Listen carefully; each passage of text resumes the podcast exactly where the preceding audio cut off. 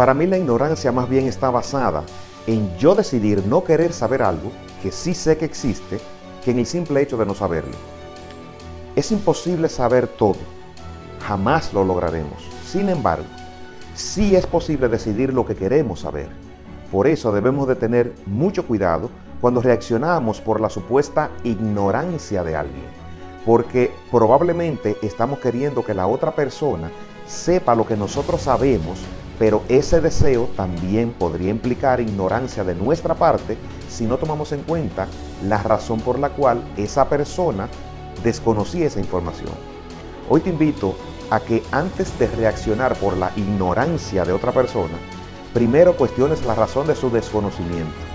No todos debemos ni queremos saber lo mismo. Siempre te deseo lo mejor. Cuídate.